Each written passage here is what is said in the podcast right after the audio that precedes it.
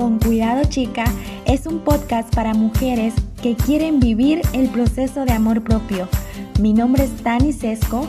Aquí encontrarás un espacio para poder cuestionarte y romper creencias que no te dejan avanzar a ser la mejor versión de ti misma, con invitadas y conversaciones que te ayudarán a descubrir muchísimas herramientas de amor propio. Ámate y quiérete chica. Bienvenidas a un nuevo episodio del podcast de Con Cuidado Chica. Muchas gracias por estar acompañándome nuevamente en otro episodio, nuevamente conociendo a otra profesional más. Como ya vieron en el título del episodio, el día de hoy, en este pequeño kit de amor propio que tenemos en esta charla de profesionales que yo le digo, es como que cuando tengamos una emergencia aquí para trabajar algo, venimos, venimos aquí al kit del podcast y lo escuchamos aquí para poder trabajar eso. El día de hoy vamos a hablar sobre la cultura de las dietas. ¿Y qué más que no hacerlo? Dije con esta colombiana, esta nutricionista y dietista, que trabaja bajo el enfoque de salud en todas las tallas. Y eso es lo que más me encanta e incluso que es anti-dieta. Así que le damos la bienvenida a Jessica Liz. ¿Cómo estás, Jessica? Hola. Hola. Bueno, estoy súper bien. Muchísimas gracias eh, por poder estar acá, por poder hablar para todas las personas que escuchan este podcast. Y bueno, esperemos que sea de mucho provecho y que podamos eh, de verdad eh, despejar muchas dudas y aclarar muchas, muchas cosas sobre este tema. Así que gracias. A ti, hermosa. Incluso como tú dices, va a ser aclarar dudas e incluso abrirle una duda a muchas chicas y cuestionarse un poquito de tal vez cómo veían sobre este tema de las dietas y vamos a ir empezando incluso para esto, de que nos puedas hablar un poquito de la cultura de las dietas. Tal vez incluso las chicas nunca lo habían escuchado, solamente habían escuchado la palabra dieta, pero atrás de eso tiene un mundo que es increíble, digo yo, y conocerlo a muchas le va a abrir totalmente la mente, incluso le puede llegar desde hoy a cambiar totalmente su vida. De, de acuerdo a cómo manejaba su alimentación y todo eso, o cómo veía la manera en que ella quería comer, en que hacer dieta o no. Entonces, ¿qué son las culturas de, qué es la cultura de las dietas, Jessica? Y mira que como tú lo dices, es totalmente cierto. Hay muchas personas que llegan a, esta, a este enfoque eh, por casualidad, como que escucharon algo, esta cultura, dietas o qué es, y les hace clic de una. Es algo que a veces uno no, no se pregunta, pero vive ahí.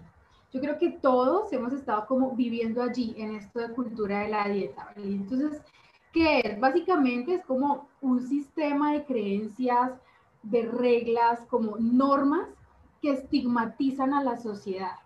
Es decir, que nos dicen que tu salud está determinada por tu peso, ¿vale? Y entonces en ese sentido, si mi salud está determinada por mi peso, pues solamente hay un cuerpo, un cuerpo perfecto, como el cuerpo al que llegar. ¿No? ¿Y cuál es ese cuerpo? Pues el cuerpo delgado, ¿no? O sea, el cuerpo que, sale por todos lados, o sea, es el cuerpo de revistas, el cuerpo de las, de las protagonistas de la película, el cuerpo de las modelos, ¿cierto? Entonces, ese es como el, el, ideal que nos dice la cultura de dieta que tenemos que llegar allá. Y lo que yo diría como como lo que más nos, nos sumerge en esto es cómo conseguimos ese cuerpo eh, ideal de la cultura de dieta y básicamente nos dicen dos cosas. Comer saludable, así como tan, eh, como tan fácil, ¿no? Pues come saludable y haz ejercicio, ¿cierto? Eso es como la, la fórmula mágica de la cultura de dieta para poder conseguir eso que, que nos están prometiendo que vamos a alcanzar, ¿no? Y es verdad, y es como que vamos creciendo y se vuelve totalmente una creencia que ni siquiera nos damos cuenta, porque ya para nosotros es totalmente normal creer y pensar en eso. Y, me encantaría que nos puedas dar algunas cosas, como por ejemplo, el pensar esto es parte de la cultura de las dietas. Y, y, vamos a decir, sí, yo pienso eso. vale, mira, la cultura dieta, como, como, como dije ahorita, está, o sea, estamos ahí, vivimos ahí. Yo creo que eh, aún, por ejemplo, aún a mí, que soy una profesional que trabaja con las personas sobre esto y demás, todavía llegan a mí pensamientos de la cultura de dieta. Es como que, eh, uy, esta galleta tiene como muchas calorías, yo no me puedo comer esto. Eh, bueno, me como un pan, pero solo uno, o sea, solo o solo medio, ¿sí? Entonces allí empezamos a jugar con, este, con estas palabritas de el equilibrio, la moderación, pero que también hacen parte de esta cultura de las dietas, porque cuando nos hablan de moderar, ya allí hay un, digamos un detrás de restricción y prohibición, no, bueno, come pero poquito, o come pero medio, o tantos gramitos, ¿no? Entonces, digamos que todo esto también hace parte de esa, de esa cultura de las dietas, ¿no? Pensar que tenemos que, que, comer basado en, lechuga, eh, brócoli, eh, pechuga a la plancha, eh, que esa es la alimentación saludable que nos dice la cultura de dieta. Eso hace parte de todo ese mundo, ¿no? Porque digamos que tenemos una variedad de comida, de alimentos que podemos elegir, de alimentos súper buenos, alimentos de la tierra, y los que no, igual también hacen parte de todo lo que podemos elegir, pero la cultura de dietas no, o sea, ensaladas, ojalá sin aderezo, solo la ensalada, o sea, aderezo sin calorías, mejor dicho. Em, todo a la plancha, tampoco nada de, de, grasa, a eso no se le puede poner absolutamente nada de salsa, nada, o sea, a la plancha, todo hervido, eh, al vapor. Sí, cuando vivimos ahí, estamos en ese, en ese mundo eh, de las dietas y querer perseguir el cuerpo ese cuerpo que, del que hablábamos al principio, ¿no? Entonces, cuando pensamos que hasta que no consigamos ese cuerpo, no vamos a estar de verdad como realizadas, como que ahí es el punto en el que yo me voy a sentir ya eh, satisfecha como con mi vida, como que lo logré, como que conseguí esa, esa gran meta. Y lastimosamente, muchas, muchas mujeres viven tras de ese, ese, es como su objetivo de vida.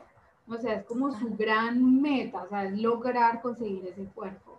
Entonces, digamos que es fuerte, eh, son muchas cosas. La cultura dieta abarca lo que te decía, la comida, el cuerpo, inclusive la ropa, eh, inclusive, o sea, es que son tan, hay, hay personas, por ejemplo, que consiguen trabajo más fácilmente cuando son delgadas que cuando tienen un cuerpo grande. Entonces, digamos que está en absolutamente todo lo que nosotros, lo que nosotros eh, vivimos en, el día a día, uf, son muchísimas cosas.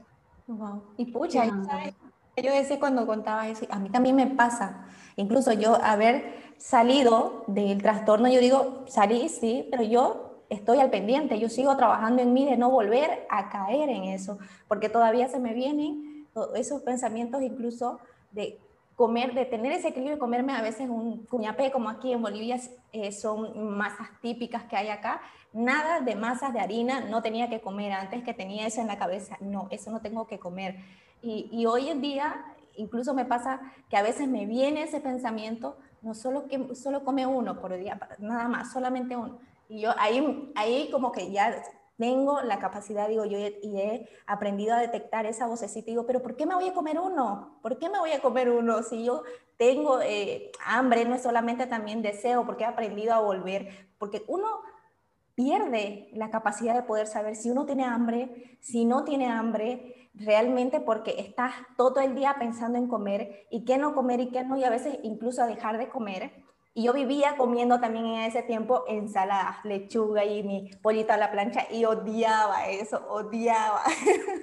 yo decía, odio la lechuga, no tiene ningún sabor, quisiera comer otra cosa. Recuerdo en, en, ese tiempo, pero era tanto el control que yo tenía hasta sobre, sobre mí misma que decía, no voy a comer el día de hoy nada, eh, almuerzo y cena va a ser solamente ensalada. Y yo decía, ¿cómo?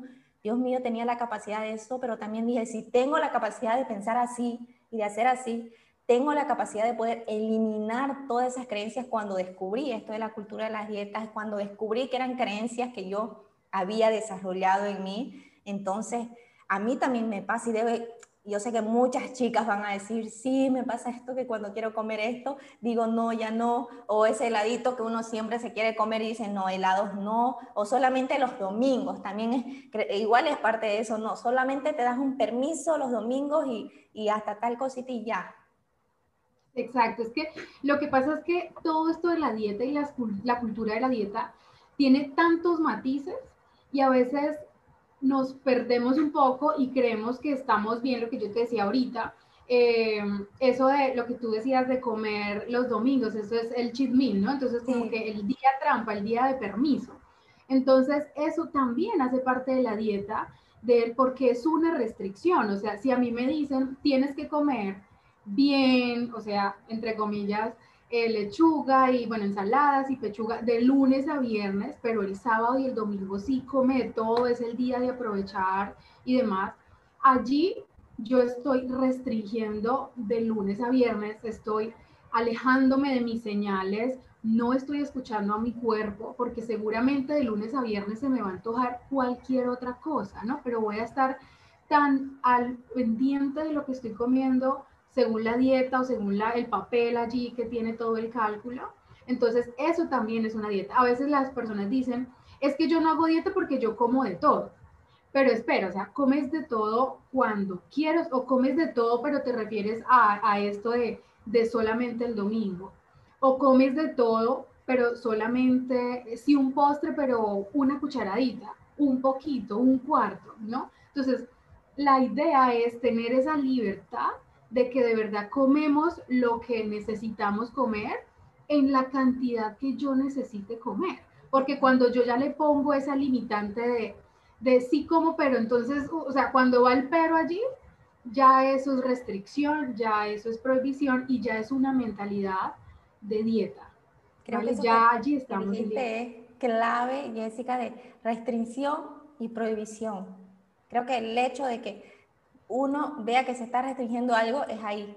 Es claro que está de ida por ese lado y no es correcto y no está bien. Incluso me pasaba cuando yo creía que me decían, ah, no, Dani solamente come ensaladita, ella come saludable, pero yo por detrás estaba con una hambre, quería comer de todo.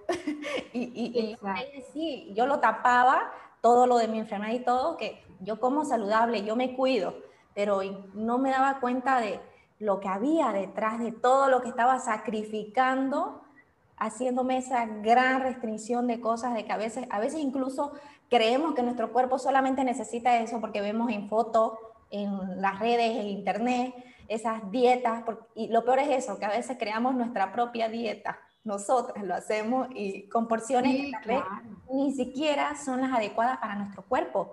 Cada cuerpo es totalmente diferente. Completamente. Y es que algo que también me gusta mucho eh, aclarar a las personas es que nosotros tenemos unas necesidades de energía, calorías, nutrientes, primero diferentes por ser, bueno, personas diferentes, pero inclusive en mí, o sea, en cada uno de nosotros, nuestras necesidades cambia todo el tiempo. O sea, si somos mujeres, en nuestro ciclo menstrual ya hay unas necesidades diferentes de alimentación, de nutrientes, de calorías y demás. Eh, bueno, toda en un mes, por ejemplo, todos los cambios hormonales que podemos tener, si un día yo tuve un problema, si le pasó algo a un familiar o yo me enfermé, algo en el trabajo, tengo muchas ocupaciones, o sea, son tantas cosas y allí las necesidades de alimentos van a variar. Entonces, digamos que no es solamente tú y yo tenemos necesidades diferentes, no, o sea, inclusive tú y yo en nuestro día a día vamos a variar ese consumo de alimentos. Es algo fisiológico, es algo normal. ¿Vale? Entonces, muchas veces esto creemos que, que necesitamos una cantidad exacta de alimentos y unas medidas con gramos y allí contado estricto, porque lo que hay son formulitas y cálculos en internet, que yo, ay, ¿cuántas calorías necesito? Ah, bueno, entonces mido esto, peso esto y tengo esto y me da allí un total. Pero es que yo, lo que te digo, yo, o sea, la vida es tan, tan cambiante, ¿no? O sea, la vida es impermanente. Y así como estoy hoy, eh, digamos, bien acá, haciendo, mañana puedo estar allá, no sé, me pasó algo aburrida, triste, solo quiero como, se me antoja como dulce, mañana, ¿cierto? Entonces, digamos que eh, esto es importante también entenderlo, porque no somos robots que necesitamos 2.000 calorías diarias, ¿cierto? Entonces, digamos que eso también es importante. Pero, pero mira, también quería como, ahorita dijiste algo y se me quedó aquí en la mente y lo quería también mencionar, y es que es importante hablar de esto. Tú decías, eh, cuando, cuando yo, digamos, estoy en una dieta, estoy bajando y alguien me dice, ay, pero qué bien estás, ay, pero, pero eso refuerza esas conductas de riesgo que yo estoy haciendo, ¿no? Entonces, como estoy recibiendo elogios, como estoy recibiendo esa aprobación, yo me quedo callada y oculto como realmente me siento. ¿no? Que tú decías ahorita, pero por dentro uno se siente mal y demás. Pues le doy como la prioridad a eso otro que me están diciendo, o sea, me están elogiando, me están diciendo que me veo linda, me están diciendo que ahora sí estoy súper bien, pues cómo voy yo a decir que en realidad me estoy sintiendo muy mal, que en realidad lo que tengo es un hambre terrible, que en realidad estoy viviendo irritada, eh, ¿cierto? O sea, entonces es importante que hablemos de esto porque esto se convierte en una cadena. Si a mí, por ejemplo, una amiga me empezó la dieta y ella dice, no, empecé esta dieta y estoy súper bien, y yo efectivamente veo que está perdiendo peso, digamos, yo, yo también la quiero hacer, y me pongo a hacerla y me pongo en estas conductas, y luego yo me siento mal, me siento sin energía, me siento cansada, me duele la cabeza, tengo hambre, pero yo veo que mi amiga sigue allá en su dieta y ella no me dice cómo se siente. Entonces yo me voy a sentir que soy solamente yo la que lo hace mal, la que me siento mal y no digo nada tampoco. Entonces me ve una amiga y dice, voy a hacer lo que ella está haciendo, ¿cierto? Entonces, esa cadena de una tras otra, en donde ninguna expresamos la realidad detrás de todo esto, la seguimos y la seguimos perpetuando, ¿no? Entonces, otra empieza la dieta y luego otra empieza la dieta y todas, cada una en esa, en esa eh, cadena está pensando que la que lo está haciendo mal es ella y que la que eh, se está sintiendo mal es solo ella. Y en realidad somos todas, solo que ninguna ha hablado tratando de mantener esa, eh, esa imagen, ¿no? De que, ay, lo estamos haciendo bien y estamos haciendo la dieta. Entonces es importante también hablar, ser un poco sinceras también con este tema. Totalmente, y, ahora que, lo dices, yo recuerdo muy bien, incluso cuando yo estaba en el trabajo, y obviamente súper flaquita de todo lo que, del trastorno que estaba, y nadie sabía, pero me decían, Dani, qué cuerpo que tienes, qué bonito, que estás súper flaca, que pareces una modelo. Y a mí eso más bien me reforzaba que yo siga haciendo lo que estaba haciendo, que no estaba bien. Y incluso una amiga se puso a hacer ejercicio y se veían los cambios, pero como tú dices perfectamente, no dicen lo que cuesta lo que, lo que ella sufre, porque yo recuerdo muy bien que ella quería enflaquecer, quería enflaquecer y entraba en una dieta donde su desayuno, en serio Jessica, era solamente tres galletitas, solo tres galletas. Y luego a, los, a, la hora ya se estaba comiendo una empanada porque tenía hambre. y es total, y yo decía, y es totalmente cierto, porque ella cuando le preguntamos, pero ¿cómo no estás haciendo mucho ejercicio? ¿No está muy pesado? Este, ¿Te sentís bien? No, está bien, es como que vamos normalizando que la belleza cuesta y te duele y es normal. Como que algo así, que si quieres enflaquecer, te va a costar, vas a sufrir, tenés que restringirte un montón de cosas, tenés que sudar la gota gorda, como dicen, y, y, eso es lo que tenés que hacer para poder tener el cuerpo perfecto. Y uno aún así va. Claro, y es que, y es que no solo eso, sino cómo voy yo a perder toda esa aprobación y todos esos elogios que estoy recibiendo. ¿no? Porque es que antes el típico caso em, de la chica así, gordita, que nadie la mira, bueno, entonces empieza a bajar de peso, a hacer la dieta, y ahora eh, mágicamente, entonces ahora sí le salió un pretendiente, entonces ahora sí la van a invitar a salir, ¿cierto? Y es real, o sea, puede ser, puede ser sonar cruel, ¿no? Porque es como que, o sea, antes ¿yo qué? O sea, antes era un ser invisible, o sea, antes nadie me veía, pero es, la verdad es real y eso sucede. Entonces, queremos esa aprobación, ¿no? Entonces, si yo dijera cómo me siento, voy a perder todo eso que ya he ganado y, mucha gente se sacrifica de esa manera que no importa si viven con hambre, no importa si viven cansados, como hasta, mentalmente eh, se les dificulta hasta leer o aprender algo, por ejemplo, si están estudiando y demás, pero, pero prefieren tener esos elogios, prefieren ser aceptados socialmente que todo eso otro que se está perdiendo de salud real, ¿no? De salud integral.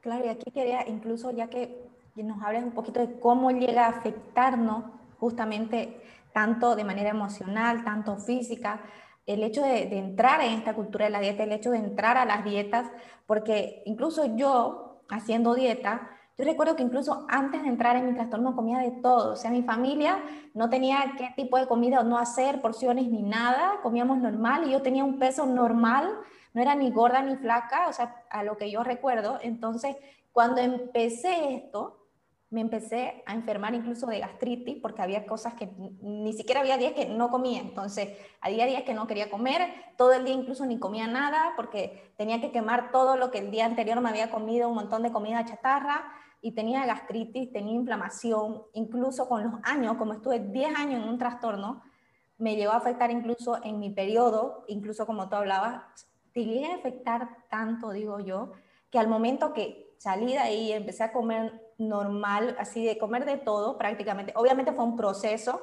pero cuando dije de tener esa libertad y comerme lo que sea, fue como que tenía más ánimo. Antes me dolía un montón la cabeza, ya no me dolía la cabeza, no se me caía mucho el cabello, mis uñas ya no se me quebraban.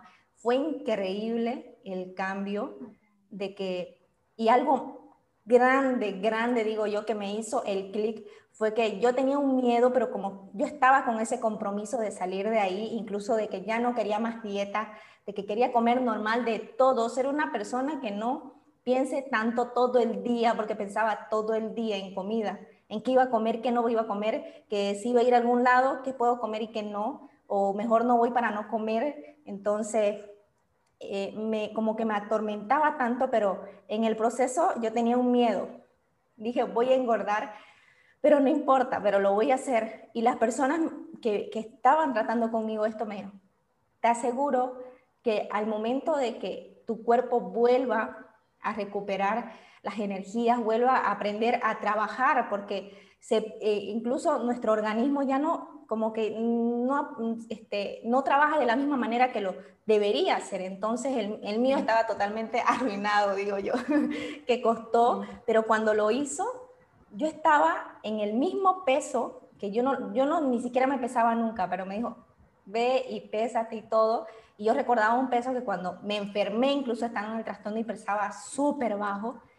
Y luego de esto fui y me pesé estaba el mismo peso que el anterior. Obviamente mi cuerpo no estaba tan delgado, pero estaba en el mismo peso y yo, Dios mío, no podía entender y, me hizo el clic de que más bien esa enfermedad me estaba matando, las dietas me restringían tanto y mi cuerpo más bien se hinchaba, aparecía totalmente hinchada igual, entonces me gustaría que nos hable un poquito cómo nos afecta emocionalmente y físicamente esto que es, wow. Es, es de verdad impresionante porque, como tú dices, no solamente... Jessica, pero creo que entramos con la idea de que vamos a tener ese cuerpo perfecto, pero es lo contrario. Quería decir eso antes, que es lo contrario.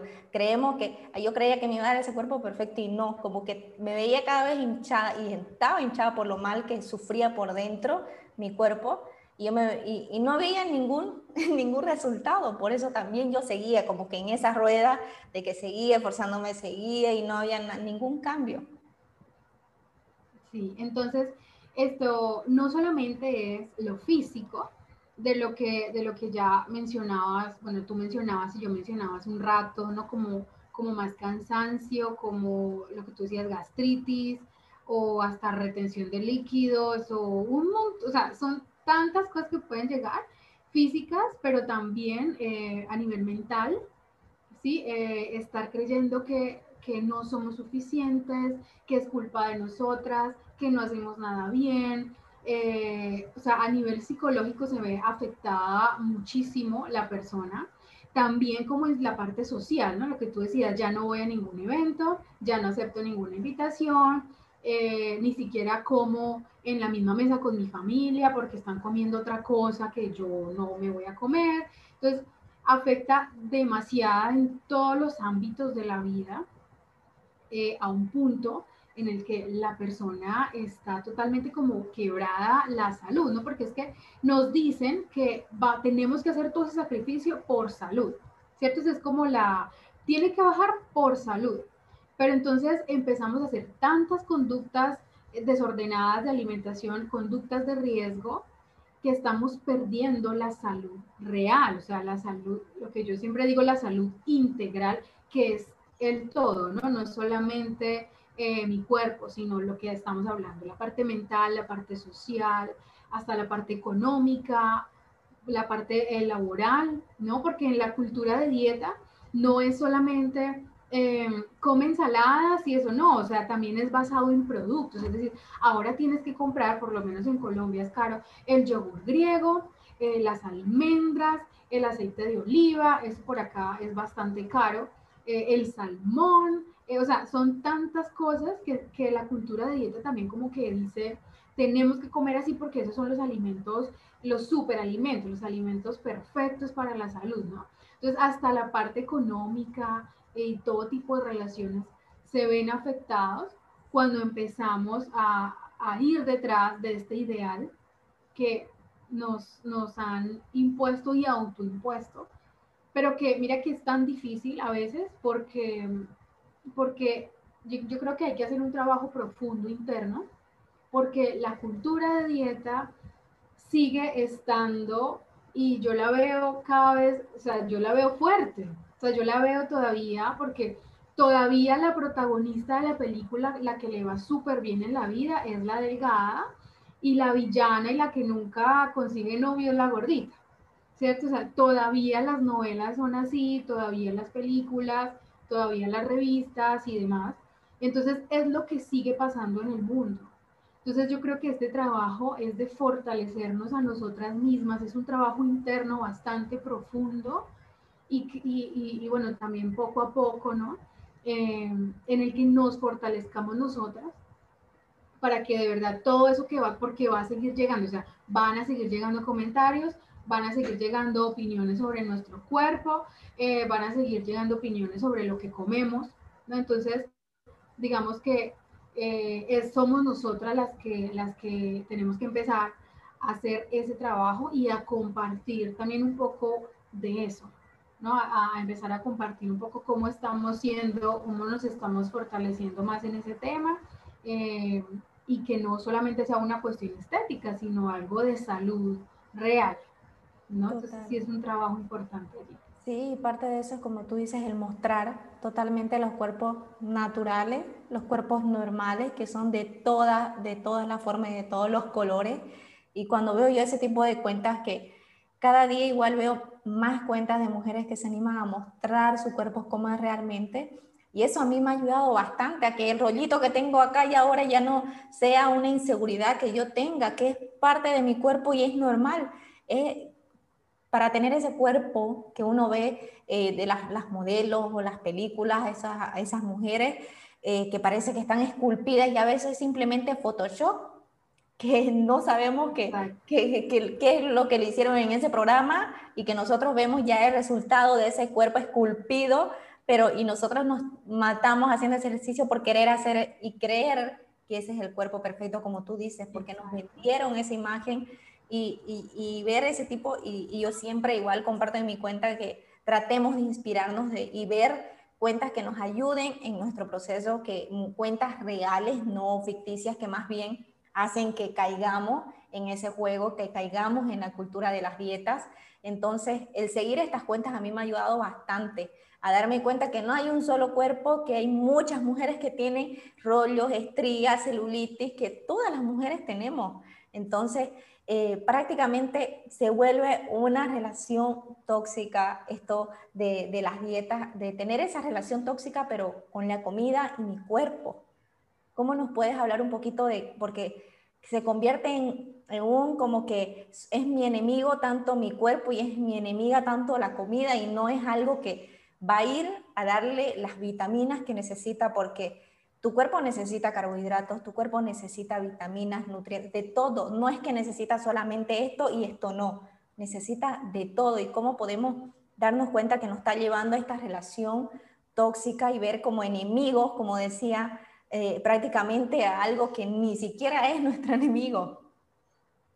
Sí, mira, yo creo que son varias, son varias cosas y primero, eh, lo que tú dices es cierto, los, los alimentos pues nos nutren nuestro cuerpo, ¿no? Pero es que no solamente eso, porque es que allí es donde, de allí se pega mucho la cultura de dieta para seguir perpetuando su mensaje, y es que los alimentos también son o, nutren el alma, por decirlo así, ¿no? O sea, los alimentos nos dan placer, nos dan esa sensación de bienestar que también es importante resaltar en los alimentos, porque es que yo también siempre eh, en las consultas les digo a mis pacientes, yo tengo acá, digamos, en una mano un brócoli y en otra mano un brownie, por ejemplo.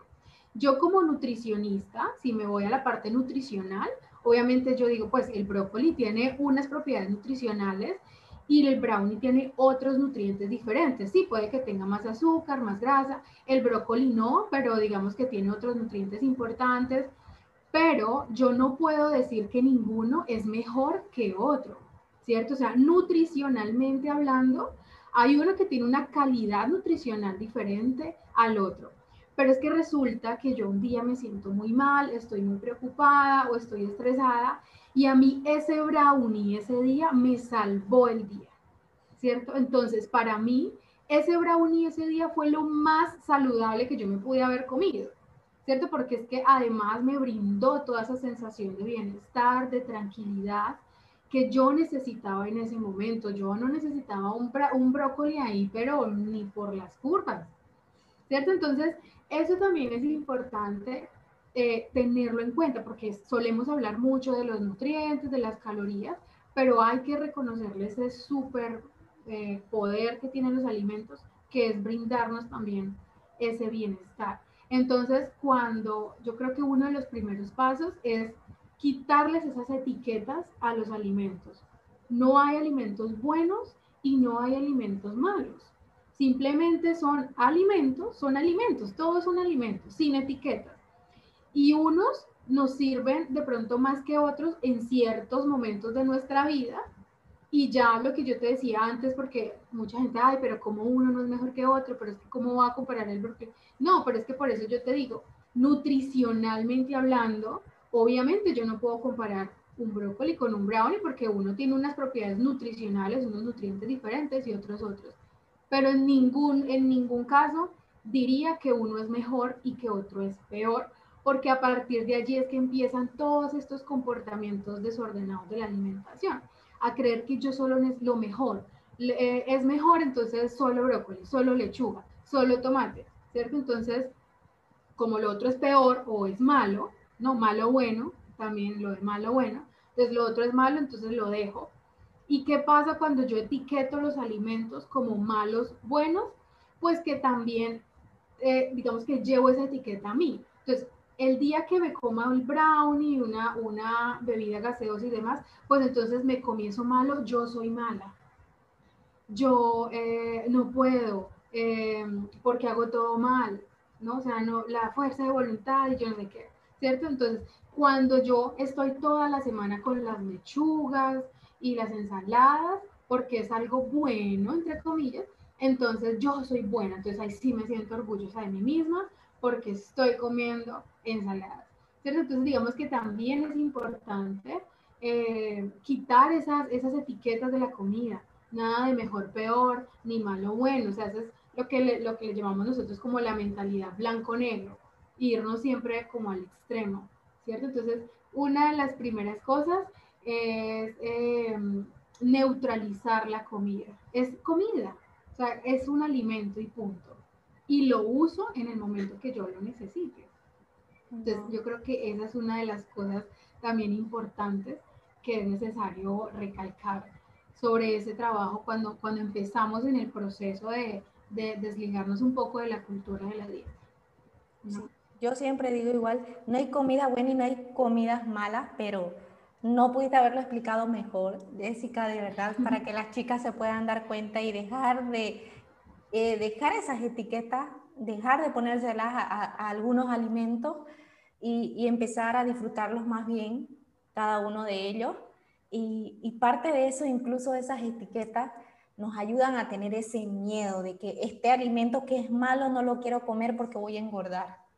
Y aquí quiero entrar un poquito de esto de la gordofobia, que incluso el hecho de hablar un poco de, del salud en todas las tallas es muy criticado, porque creo que el, hecho de que a veces algunas nutricionistas eh, hablen de esto, de que no hay comidas buenas, no hay comidas malas, de que este tipo de comida, una hamburguesa, un pollo, una pizza, igual lo necesita tu cuerpo, y hay gente como, como que lo ve de un lado, de que están incitando a la obesidad, de que no es bueno, y digo, ay Dios mío, pero bueno, este, me gustaría mucho que entremos aquí sobre esto para hablar un poquito más, porque incluso pasa, yo tenía, era mi terror, porque yo decía, voy a engordar, pero a veces ni siquiera sabemos qué es engordar, porque ya yo veía un rolito y decía, estoy gorda, incluso porque un día me veían flaca en el trabajo y al otro día porque estaba hinchada, ya sea incluso por cólicos de, de, mi periodo, me decían, ay, estás gorda. Y, y yo lo creía, pero son los cambios que tiene el cuerpo, eh, debemos entender eso, pero esto va mucho más allá de tener,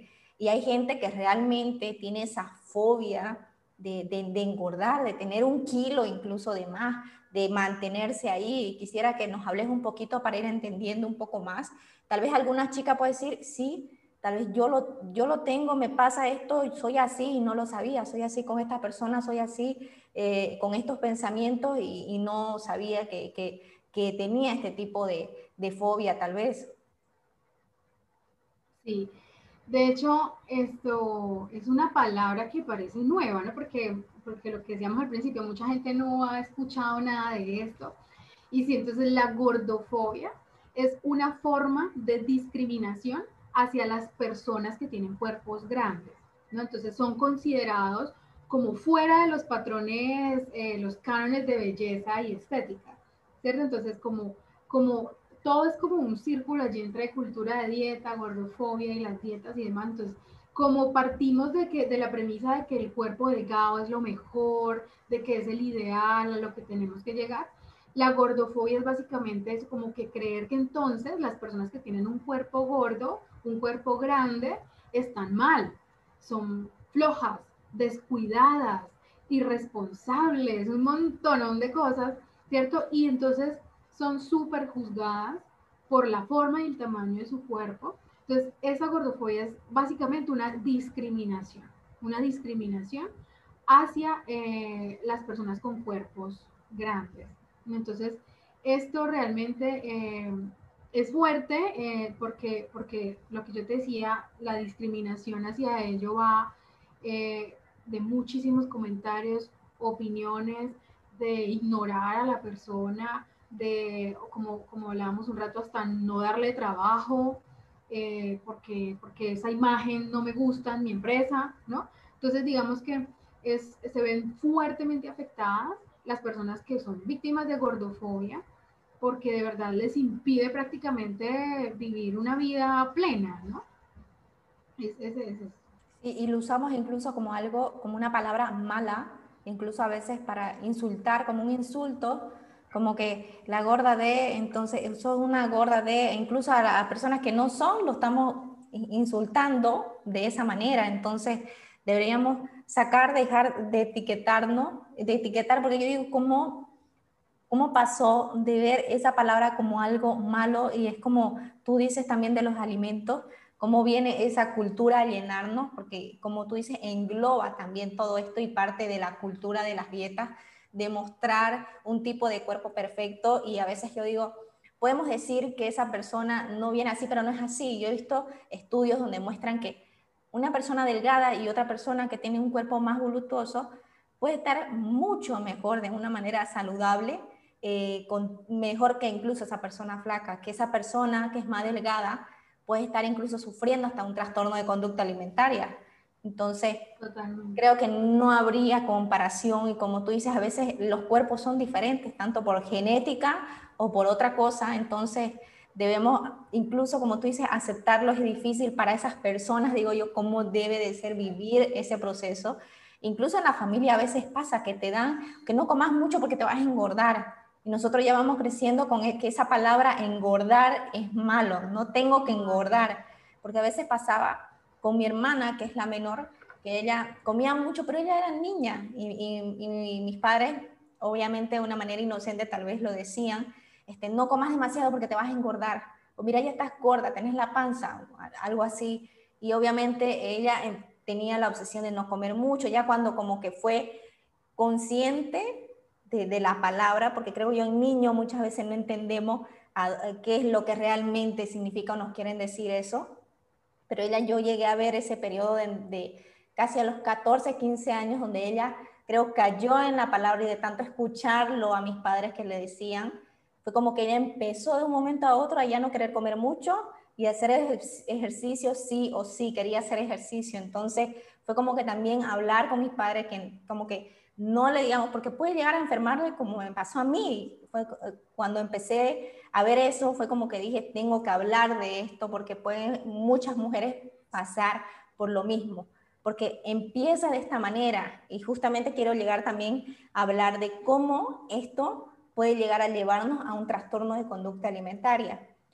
Yo, para contarte, Jessie, creo que tuve todo el combo, bulimia, atracones, vigorexia, ortorexia, todo. Hoy lo tomo con humor, antes yo no era capaz ni siquiera de contarlo a nadie, de hablarlo de esto, pero el hecho de hablarlo ayuda, no solamente me ayuda a mí, y ayuda a otras mujeres, porque cada vez que lo contaba era como que esa mochila se vaciaba más, se vaciaba más y era más liviana y hoy incluso no pesa nada y, lo digo con orgullo porque sé que esto que yo puedo contar le puede llegar a una mujer que esté pasando. Y al momento que yo empecé a decirlo en mi cuenta, eran muchas las mujeres que me dicen, yo me siento así, yo estoy con un trastorno de conducta alimentaria. Fueron muchas incluso que entrevistaba y entrevistaba con otro sentido, pero al momento de la charla se empezaban a abrir y dice, yo también pasé por un trastorno. Y yo decía, wow, cómo esto está tan silenciado y que viene a partir también de la cultura de las dietas. Sí, es que yo creo que eh, toda esta es lo que está inmerso en, salud mental todavía sigue siendo como muy estigmatizado, ¿no? Hay muchas personas que, que, que cuando notan que no se están sintiendo bien y demás no lo hablan porque eh, ir al psicólogo es para los locos o yo no sé qué, o sea, todavía sigue pasando eso. Entonces, digamos que por eso vemos que muchas personas callan esa situación y continúan ahí en, en, su ciclo y como perpetuando esas conductas. Entonces sí me parece importante recalcar que la salud, la salud como tal, también eh, tiene, incluye la salud mental.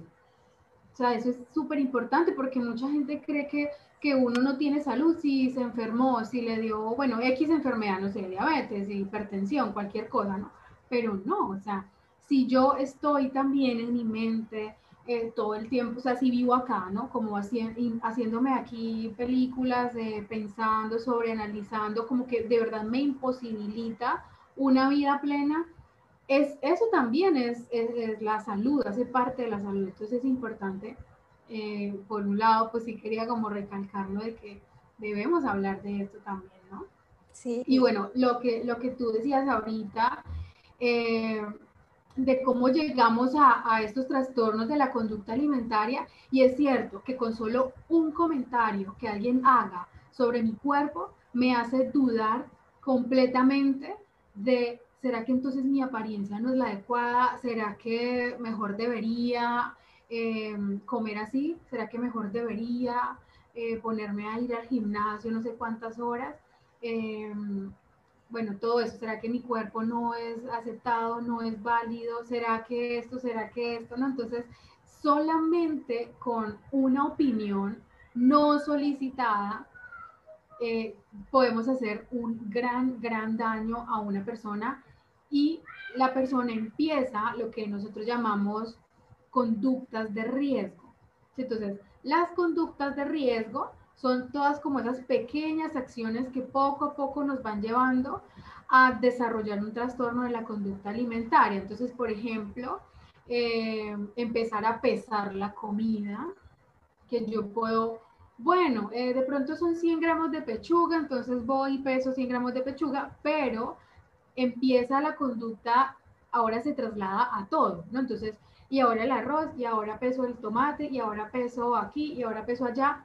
Y lo que yo he dicho varias veces, como que llega un punto en el que imposibilita de verdad tener una vida satisfactoria, una vida plena, como llevar mi vida normal. Entonces, empiezo a pesar comida, empiezo a contar calorías, a hipervigilar las etiquetas de mis alimentos, a, a, creer que si, que si no hago el ejercicio de esta manera, que si no sudo no sé cuántos litros o si no eh, me duele el cuerpo al otro día, ahí entonces no valió la pena. ¿No? Porque esto también, todo esto que hemos hablado acá, también incluye esa parte del ejercicio, ¿no? Que también es súper importante. Entonces, está el mito este, entonces, que si al otro día de hacer ejercicio no me duele todo el cuerpo, no sirvió. Entonces, cada una de estas conductas de riesgo, poco a poco, son lo que me van llevando a mí a desarrollar cualquiera de estos trastornos de la conducta alimentaria, pues como tú mencionabas, anorexia, bulimia, ortorexia, vigorexia, atracones, son muchos eh, y cada uno tiene unas características específicas, ¿no? Entonces, eh, a sentir inclusive, porque es que eso también es importante, es que no solamente es la restricción que yo haga de mis alimentos, la restricción que yo haga aquí física, sino que también existe algo que es la restricción mental. Y eso también es importante. Entonces, puede que yo no me esté privando específicamente de comerme un roscón, un pan, pero que voy y lo hago y entonces en mi mente, ¿por qué hice eso? No debía haber hecho esto, me siento culpable, me da vergüenza, eh, luego me da miedo ver un pan enfrente mío porque creo que voy a ir a comerme la bolsa entera. Entonces, digamos que la restricción mental también hace parte de esas conductas de riesgo que me llevan a mí a esos trastornos de la conducta alimentaria. Entonces, yo creo que, digamos, como para, como el mensaje acá con lo que yo inicié es los comentarios no solicitados.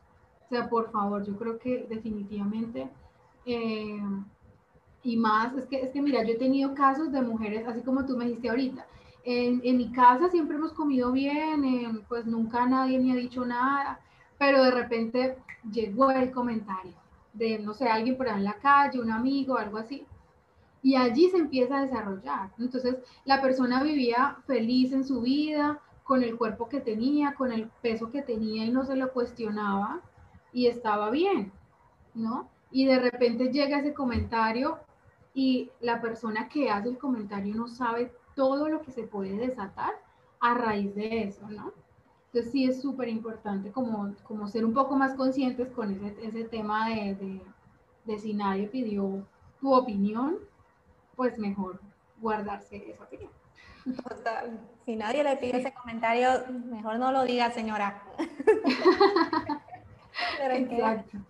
Es que tenemos que tener como tú dices, cuidado y ser más conscientes, porque tal vez para nosotros no es un comentario malo, pero a esa persona sí le puede afectar. Entonces, mejor guardar ese tipo de comentarios, como tú dices, que no sabemos cómo le puede llegar y qué puede producirle en su vida a esa persona. Me encantaría que, que, nos puedas decir, luego de hablar un poquito y ser más conscientes de esto, del trastorno también y que yo incluso que lo he pasado, lo digo siempre, salir de esto, salir de la cultura de las dietas, te cambia totalmente la vida, vuelve a ser uno mismo, donde uno tiene esa libertad de no estar pensando en la comida, en culpa, de poder vivir tranquilamente en todos los sentidos, porque como decíamos, nos afecta física y mentalmente, y es como que nos sacamos esa mochila de ahí y me encantaría ya para que, nos, para que las chicas, ya como hemos hablado un poco, un poco de qué es la cultura de las dietas, de cómo podemos darnos cuenta de ella,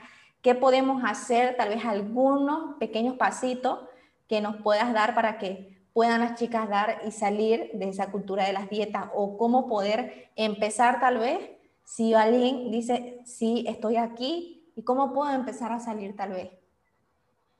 Sí, mira, bueno, algunos que ya hemos, hemos tocado por acá. Entonces, por ejemplo, lo que tú decías, dejar de seguir esas cuentas que nos siguen eh, enviando mensajes, sea a través de imágenes o allí las palabras, videos sobre la cultura de dieta. Entonces, si yo detecto esa cuenta que otra vez me dice, pierde peso porque es por tu salud, no sé qué, no. O sea, eh, pierde peso para que te veas más bella, no sé qué, no. O sea, hay, una vez puse un post que decía, hacerse amiga del botón, dejar de seguir. Entonces, por favor, utilicemos eso porque allí está en nuestras redes sociales, entonces dejar de seguir, porque si lo seguimos viendo, si lo seguimos escuchando, si lo seguimos leyendo, pues aquí queda en la mente todavía ahí circulando como con esos mensajes. Entonces, primero, tratar de dejar de seguir, bueno, dejar de seguir esas cuentas. Otra cosa que, que yo hablaba y es lo de eliminar esas etiquetas y neutralizar los alimentos.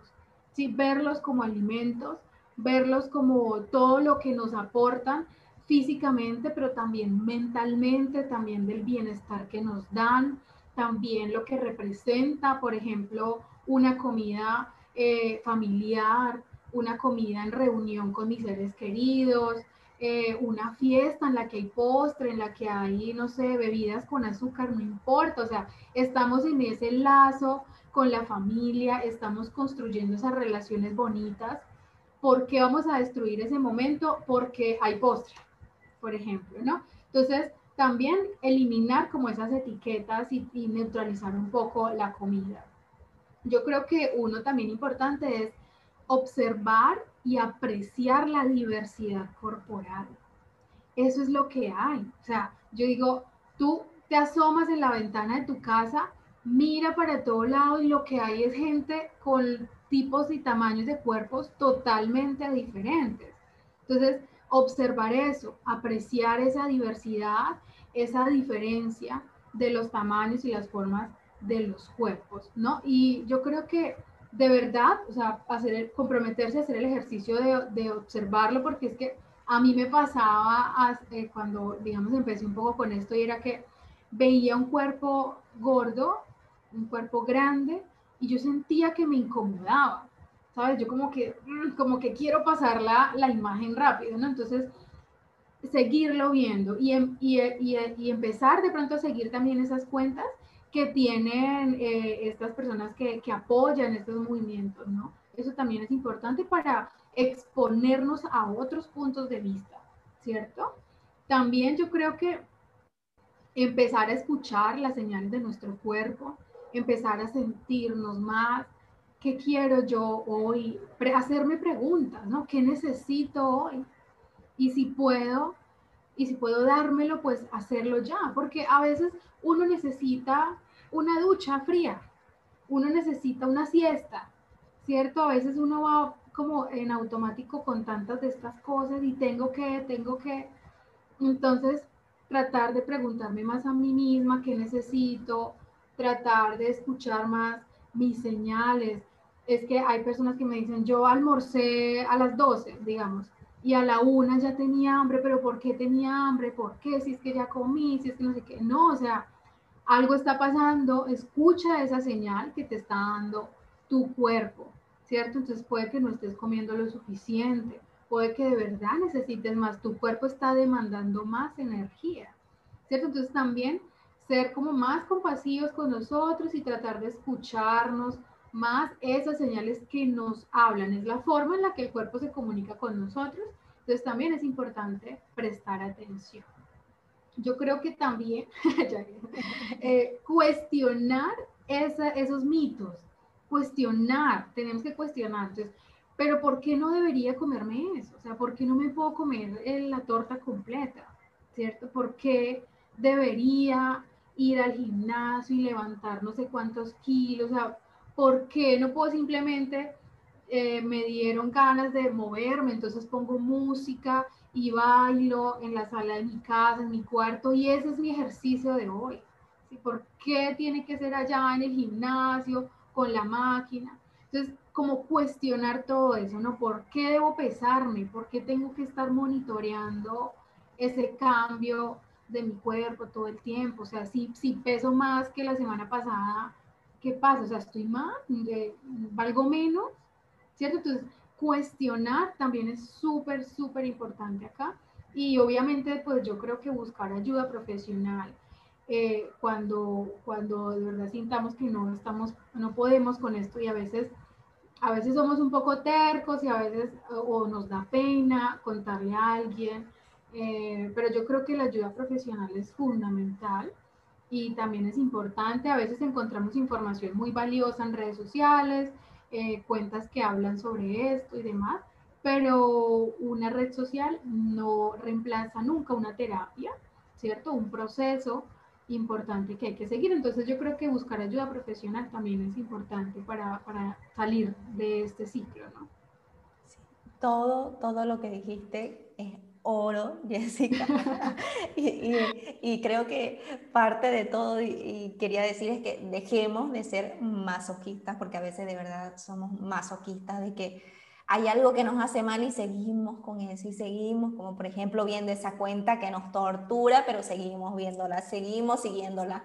Entonces, empezar a hacer esos cambios, todo lo que nos dijiste, eh, hacer tal vez uno, empezar implementándolo, tal vez sí te es difícil, pero que solamente hagas uno ya es dar ese paso, ya es dar ese paso y, y, buscar ayuda profesional creo yo es clave y la mejor opción porque yo decía, no, yo puedo sola, me acuerdo de mi proceso, yo puedo sola, lo voy a hacer sola, pero no, porque también está uno que cree que todo lo controla y se va, y como que esto no entra ahí, como que uno quiere hacer con sus propias reglas y tampoco es de esa manera, entonces creo que, y siempre lo digo para cualquier tipo de situación que estemos viviendo, no hay mejor que la ayuda totalmente de un profesional.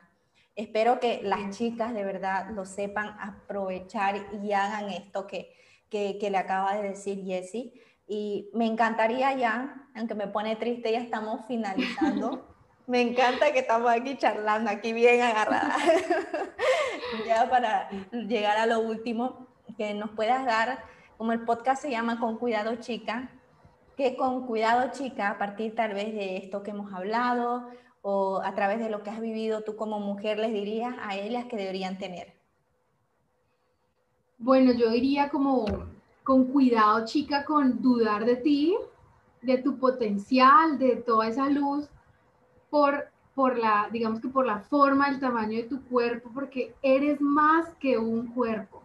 O sea, eres más que la ropa que te pones, eres más que una apariencia. Eso es súper importante, eres muchísimo más que un cuerpo. Todo lo que tienes para dar, toda la luz que tienes para entregar y seguir ahí, ¿no? Seguir ahí pegada con esto y sufriendo por todo esto que estamos hablando hoy de cultura dieta. Así que de verdad, con cuidado chica con esto, con dudar de ti, tienes muchísimo que dar al mundo y muchísimo potencial. Así que ese sería mi, mi final. ¡Wow! Qué hermoso, pero que es verdad. Yo digo, no vale la pena. Y yo digo, ¿cómo perdí tantos años, tantos momentos? No vale la pena seguir agarrada en ese sufrimiento, en esas creencias que creo es un trabajo, porque muchas veces cuando estamos en ese círculo no, no nos damos cuenta, pero empezar a escuchar este tipo de cosas, empezar a visibilizar, es como que les da ese clic a uno el poder ver esto también, de poder decir, esto me pasa y, no está bien, y, como dices, empezar a cuestionarlo, nos da ese primer paso para poder decidir no estar ahí. Y de nuevo, mil, mil gracias, Jessica, por haber aceptado Gracias por regalarnos estos minutos para poder compartir toda esta información con nosotras. Le voy a dejar a las chicas eh, la cuenta de Jessie para que puedan pasar, para que puedan escribirle si tienen alguna duda, para que puedan ver sus programas que ella, que ella tiene de poder ayudarnos a tener una mejor relación con la comida, de tener una mejor relación con nuestro cuerpo y con nosotras mismas. Así que las invito para que puedan pasar por su cuenta. Muchas gracias de nuevo. Espero que más adelante podamos tener otra charla para poder compartir con las chicas. No, muchísimas gracias de verdad por invitarme. Eh, espero que hayamos podido eh, ampliar un poco este panorama, resolver algunas dudas que les sirva muchísimo lo que, lo que estuvimos hablando hoy. Y claro que sí, me pueden visitar por allí, por arroba libre de dietas. Y ya, yo encantada y feliz de responder cualquier, cualquier duda. Así que muchísimas gracias por haberme invitado. Gracias, Jessie. Gracias también a todas las chicas por haber estado en este episodio, por habernos acompañado. Gracias de nuevo a todas. No olviden suscribirse para poder recibir una notificación cada que haya un nuevo episodio. Y nos vemos en la siguiente entrevista, en la siguiente charla. Chao, chao, chicas. Chao, Jessie. Chao.